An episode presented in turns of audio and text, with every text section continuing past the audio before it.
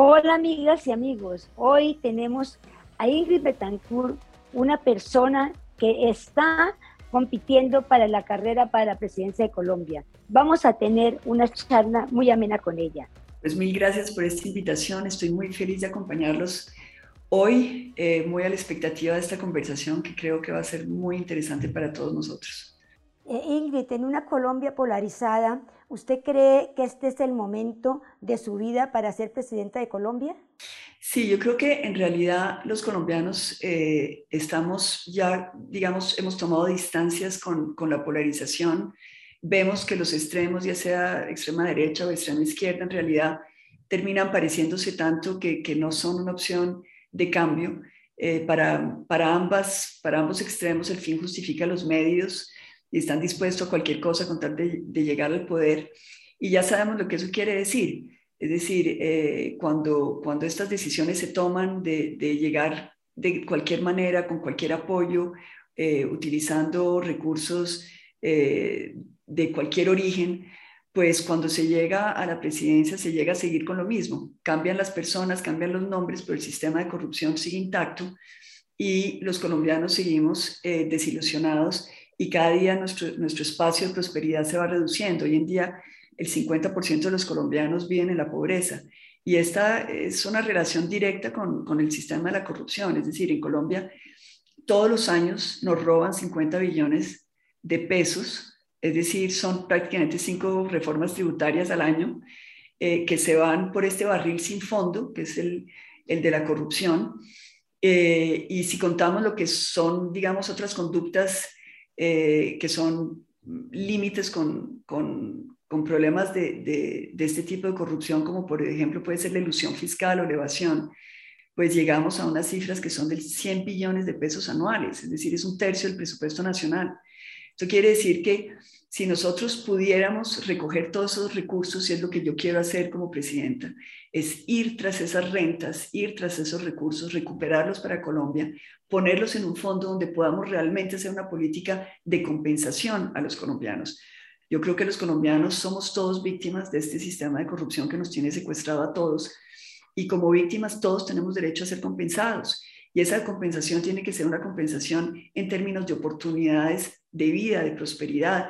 Eh, obviamente en Colombia pues estamos eh, hemos llegado ya a, tocar fondo. Los niños nuestros están muriéndose de hambre y todo el crimen que va con eso. Es decir, uno de los temas, de los ejemplos que tenemos en este momento ante nuestros ojos es el escándalo de, de Alex Char, que es también eh, precandidato presidencial, y vemos como esa maquinaria que todo el mundo conoce, que es la de la costa, una maquinaria muy efectiva en la cual han convencido a la gente que dice, bueno, eh, roba, pero por lo menos hace.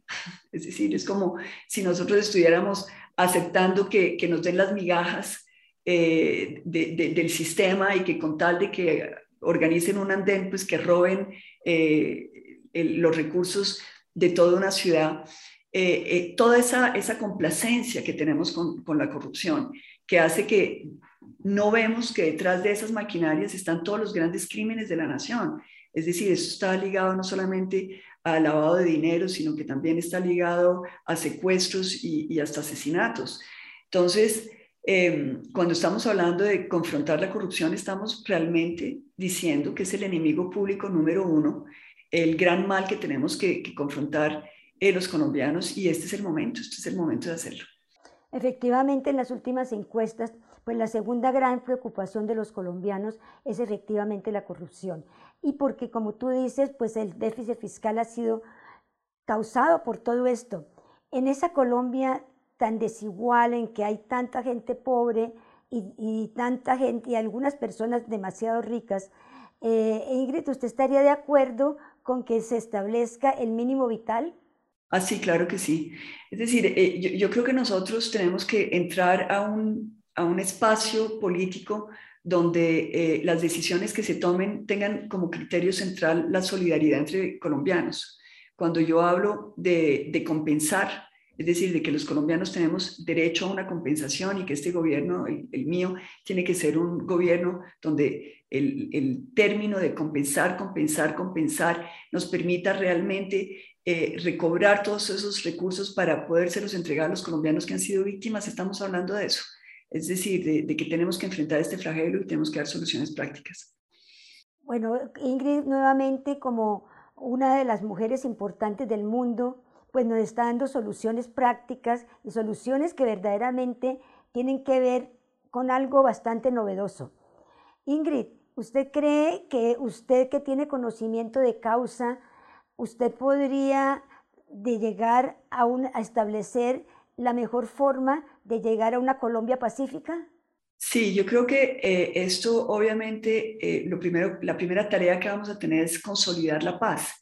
Pero para poder consolidar la paz, y no me voy a cansar de decirlo, necesitamos atacar la corrupción. Les voy a poner dos ejemplos. En el campo colombiano hay una gran inseguridad, pero es ante todo una seguridad eh, de vida. ¿Por qué razón? Los campesinos en Colombia no tienen títulos de propiedad. Es decir, somos el país en el mundo que tiene el índice de Gini sobre este aspecto el peor del mundo. No hay, no hay país que tenga más desigualdad desde el punto de vista de la titulación de los predios que Colombia. Esto quiere decir que un campesino que no tiene un título no puede tener crédito, no tiene seguridad, no puede montar una empresa, no puede prosperar. Eso es corrupción. Pero miremoslo ahora desde el punto de vista de la seguridad nacional. Hemos visto en las últimas semanas, prácticamente cada dos días, hay ataques en Arauca, en Chocó, en que vemos que estas, estos espacios donde están actuando las, las delincuencias organizadas, pues atacan primero a los líderes y lideresas sociales, atacan a la población y nada pasa. Y sin embargo, en todos estos sitios vemos que hay pie de fuerza. ¿Por qué el pie de fuerza? ¿Por qué nuestros soldados no están actuando? Pues muchas veces porque hay un comandante que está eh, en relación o con un pacto con estas organizaciones delincuenciales y que neutraliza el actuar de la fuerza pública simplemente para dejar que operen en total impunidad. Y son nuestros ciudadanos, nuestros compatriotas, los que están pagando con sus vidas esa corrupción. Definitivamente Ingrid sí tiene conocimiento de causa porque ella lo ha vivido en su propia carne. Ingrid, en, en una conversación que usted tuvo con Juan Manuel Santos y que hicieron una publicación muy importante, ese fue el inicio de la idea suya de participar en la contienda política colombiana para la presidencia? En realidad no. Eh, el, libro que escribimos con Juan Manuel Santos fue un proyecto que tenía dos años eh, de, de, vigencia y se terminó eh, ya la parte, digamos, física de tener el libro en la mano después de que las conversaciones las habíamos tenido durante la pandemia. Entonces, digamos que la decisión de participar en política y de ser candidata presidencial llega después y, es, un, es un proceso. Al principio empieza con un acercamiento a la coalición de la esperanza, donde veo que hay personas que como yo quieren luchar contra la corrupción. Eh, me encuentro rodeada de candidatos eh, que tienen, digamos, un compromiso por hacer una política desvinculada de las maquinarias y eso a mí me entusiasma. Me parece que es lo que yo siempre he querido hacer y, ellos me invitan a ser parte de esta coalición, eh, que me presente como precandidata con ellos y termino tomando la decisión para acompañarlos. Ahora, eh, lo que los colombianos han seguido últimamente es un proceso eh, que es bien ilustrativo de lo que es la lucha contra la corrupción. Una cosa es decir de labios para afuera que uno está luchando contra la corrupción, que uno está luchando contra las maquinarias. Otra cosa es tomar decisiones, tener acciones concretas eh, en contra de la corrupción. Entonces ahí en la coalición se dio eh, una situación en la cual uno de los precandidatos decidió aceptar el apoyo eh, de personas vinculadas con las maquinarias.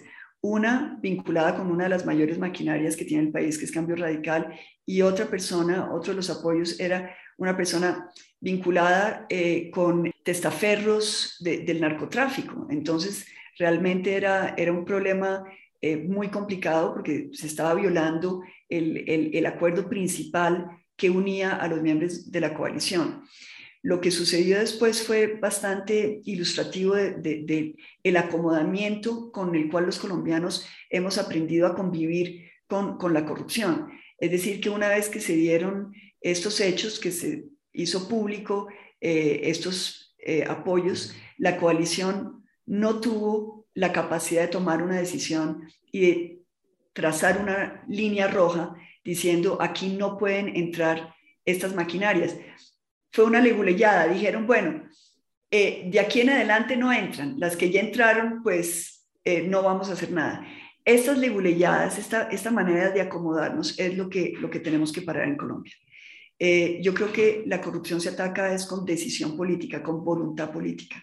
Y yo creo que de todos los candidatos que en este momento están aspirando a la presidencia de Colombia, la única persona que hasta ahora ha demostrado con su vida, con sus acciones, con sus decisiones, con la coherencia de su, eh, de su, de su vida, eh, luchar contra la corrupción soy yo. He pagado un precio muy alto por esto.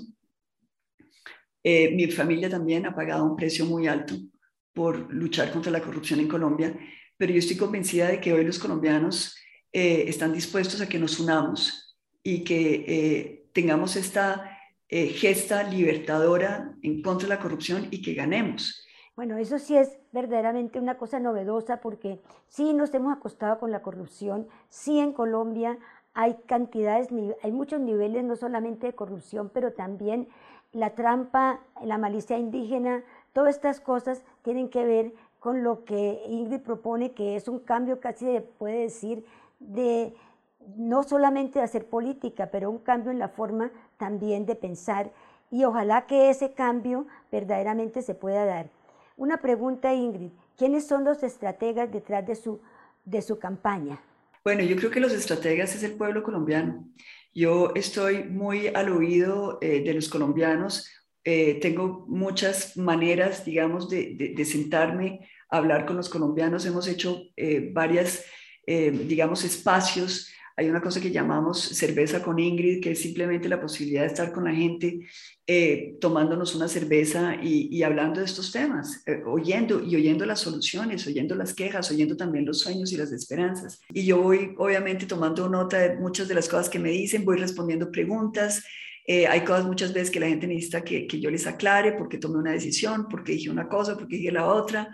Em, y, y sí, es un totalmente sin agenda, abierto a cualquier comentario, a cualquier pregunta, eh, con ganas de, estar, digamos, muy cerca a la gente y, saber cómo están pensando.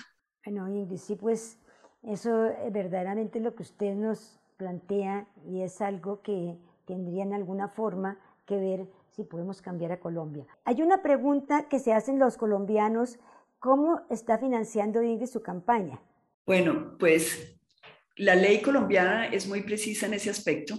Es decir, eh, los candidatos presidenciales no pueden recibir recursos sino de personas naturales eh, en un monto limitado. Eh, yo diría que en ese aspecto la ley colombiana ha progresado muchísimo. Es decir, obviamente pues hay quienes buscarán financiarse de otras maneras, pero ya el, Estado tiene la posibilidad de monitorear muy bien los topes de campaña, eh, si se violan esos topes, la persona pierde eh, la posibilidad de eh, ejercer el cargo para el cual fue elegido, etc. Ahora, sobre el tema de la corrupción, yo quiero decir una cosa que me parece muy importante, y es que este no es un tema moral. Es decir, esto no es una, esto no, yo, no estoy luchando contra la corrupción como una especie de, de cruzada moral. Esto es un tema económico, es un tema social y es un tema judicial. Yo sé que los colombianos muchas veces se preguntan, pero bueno, ¿cómo lo vamos a hacer? ¿Cómo vamos a acabar con la corrupción? Lo primero es que es con voluntad política, es con acciones, es tomando decisiones como yo lo he hecho. Pero el, programa que yo tengo diseñado es el siguiente. Lo, lo primero es entender que la corrupción es un sistema de la cual todos somos víctimas y que nos tiene a todos secuestrados. Bajo ese planteamiento, eh, nosotros tenemos que mirar la corrupción como un delito, un delito al cual que genera una responsabilidad y genera la posibilidad de que los colombianos sean compensados. ¿Cómo vamos a compensar a todos los colombianos víctimas de la corrupción? A través de un fondo. ¿Ese fondo se va a nutrir de qué? Ese fondo se va a nutrir de las rentas delincuenciales del narcotráfico, que es corrupción, de las rentas delincuenciales de aquellos em, funcionarios corruptos, contratistas corruptos, que hayan eh, desviado los recursos del, erario público para sus cuentas personales en el extranjero, vamos a, realmente hacer eh, lo necesario para recuperar todos esos recursos para que alimenten este fondo y que los colombianos puedan ser compensados. Pero más allá de eso, me parece que es muy, muy importante que los colombianos entendamos la gravedad de esta situación y para ello vamos a eh, establecer un tribunal, un tribunal contra la corrupción.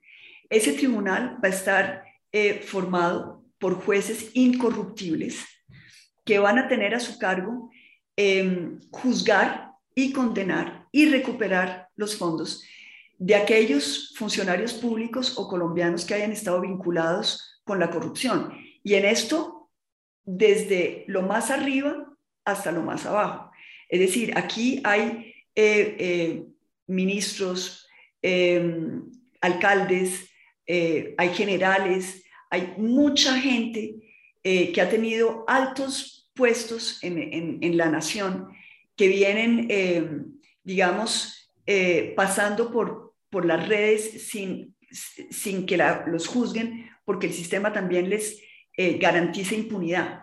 Este tribunal nos va a dar a nosotros la seguridad de que quien haya delinquido va a tener que pagar con cárcel el delito. De manera que haya una conciencia social y haya una, un desestímulo eh, en torno a estas prácticas, porque fíjense que hay una cosa que es muy preocupante en Colombia y es que la gente aplaude a los corruptos. Es decir, la persona que se enriquece, la persona eh, que hace trampa y que se sale con la suya es admirada por muchos colombianos.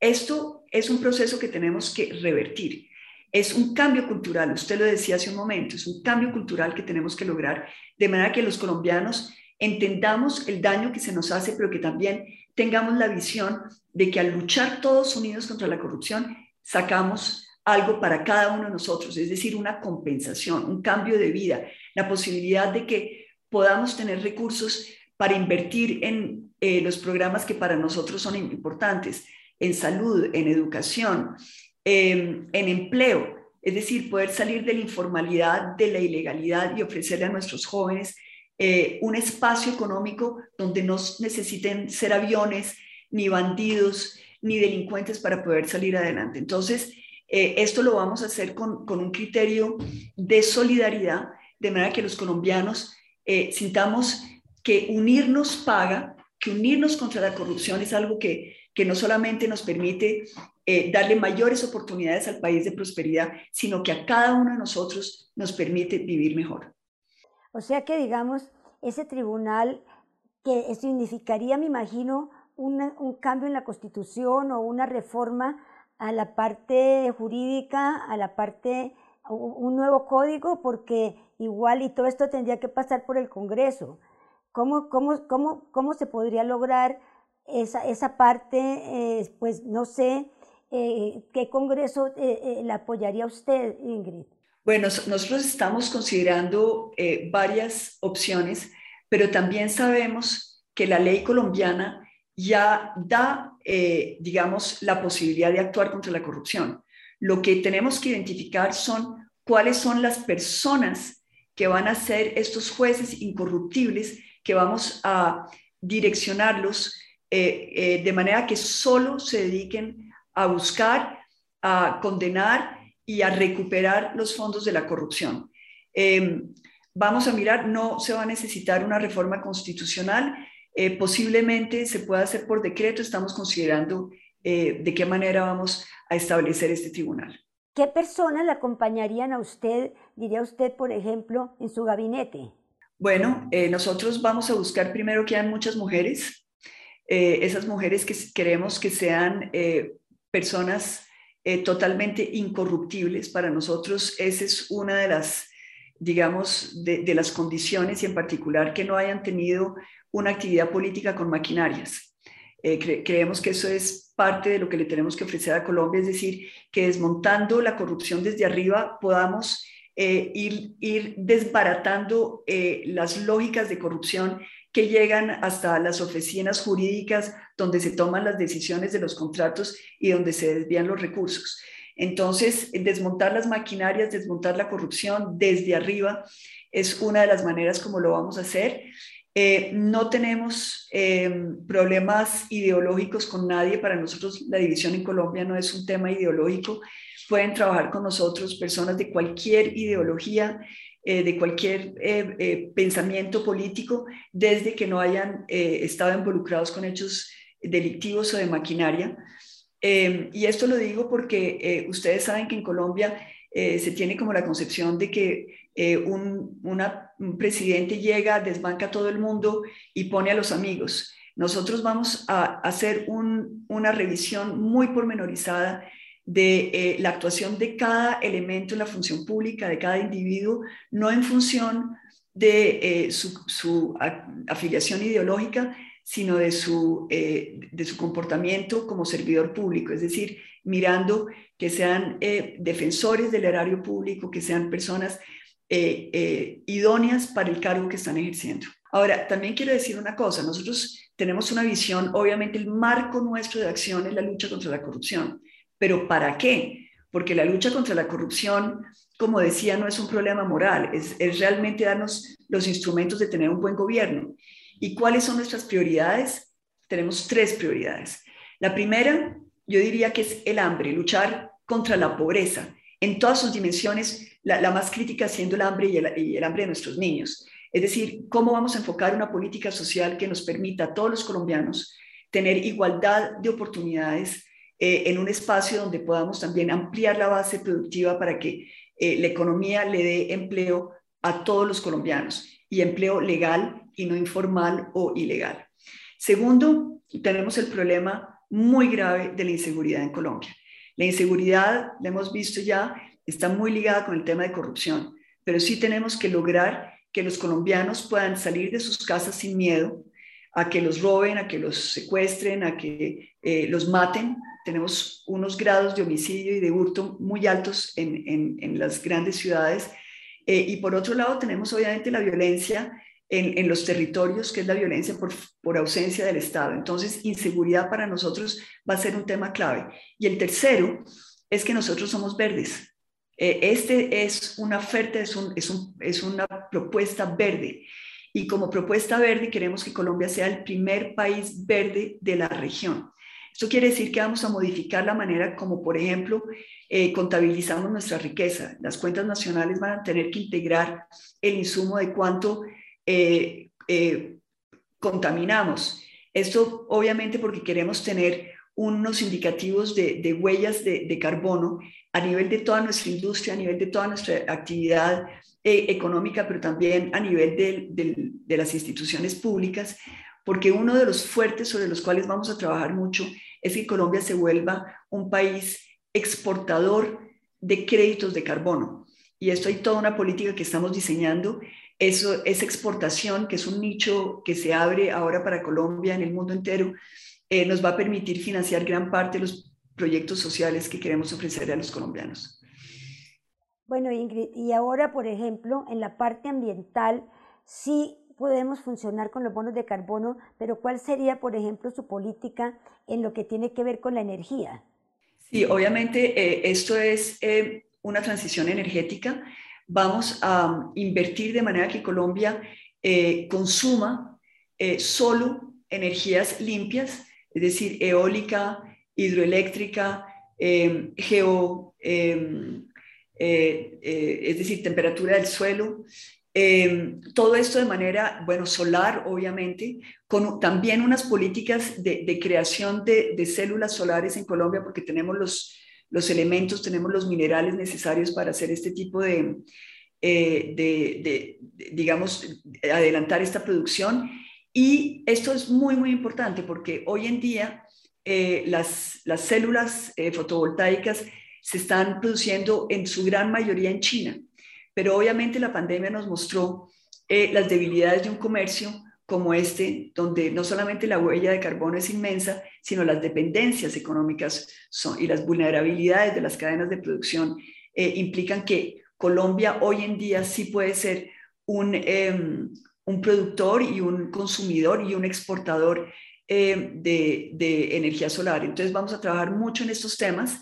El, el, crédito de carbono es muy importante porque estamos en una transición energética y esto quiere decir que durante algunos años el, mundo va a seguir consumiendo em, energía producida por eh, eh, el petróleo, por el carbono, es decir, altamente contamina, energías contaminantes, pero lo que nos proponemos como planeta es que ese consumo no aumente y para que no aumente y lo mantengamos estable, para, es decir, detener el, cambio climático y mantener las temperaturas en un, en un nivel eh, que no genere más problemas de los que tenemos hoy, tenemos que crear eh, lo necesario para que eh, captemos el carbono y que este no vaya a contaminar la atmósfera. Por eso el crédito de carbono es muy importante porque es la facultad, es decir, vamos a crear unas reservas eh, vegetales que nos van a permitir eh, eh, captar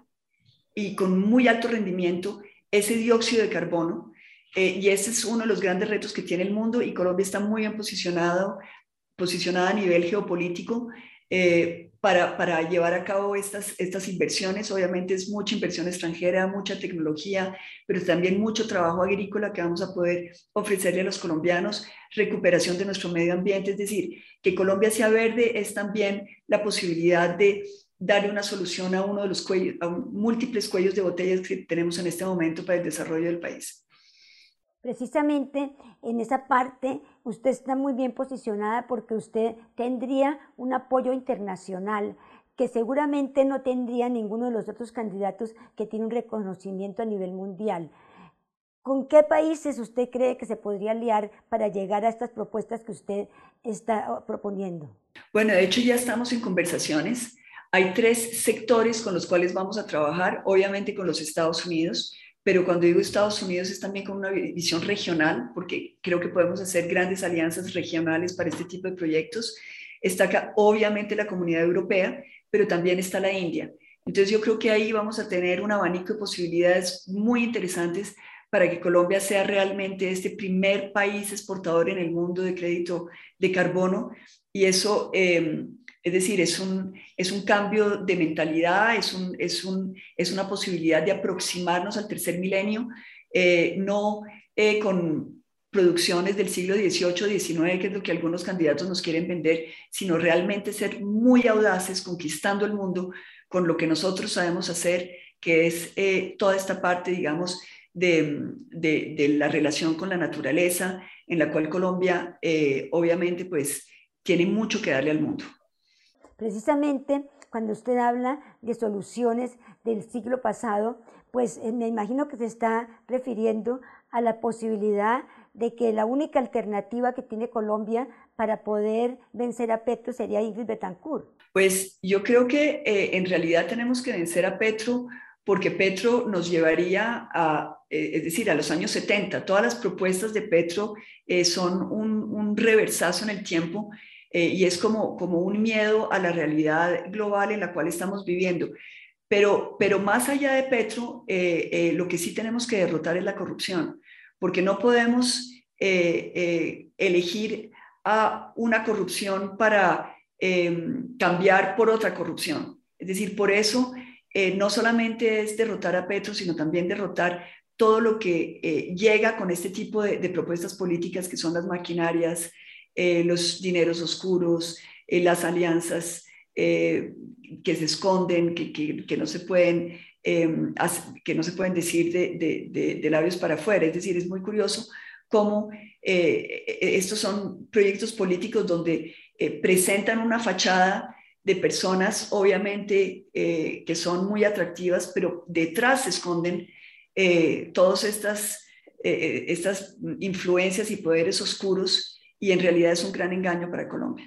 O sea que, digamos, la gente que dice que se va a ir si viene Petro, si eligen a Ingrid Betancourt, te, pueden pensar en que Colombia sí es un país viable. Ah, claro que sí.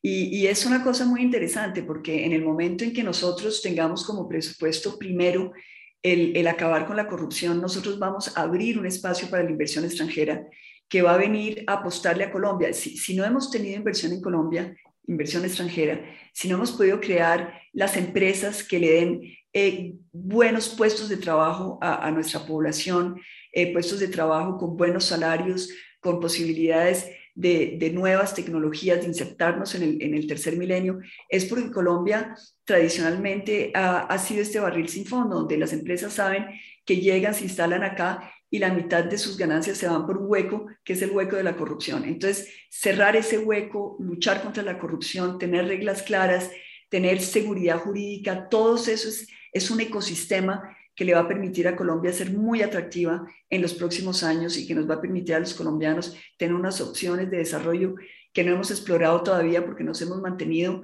en, este, en estas restricciones eh, a, a, causa del narcotráfico y de la corrupción. Bueno, Ingrid, pues verdaderamente ha sido muy rico esta conversación con usted y lo que queremos es desearle muchísima suerte, muchísima suerte en esta campaña. Bella, mil gracias, mil gracias por este espacio. A todos les, les dejo un gran, gran abrazo. Espero tener la posibilidad de encontrarme con ustedes en una cerveza con Ingrid en algún momento que podamos eh, personalmente conversar los unos y los otros. Ah, bueno, pues rico poder estar en, esa, en una de esas reuniones, Ingrid. Muchísimas gracias. Bueno, mil gracias. Quiero mucho.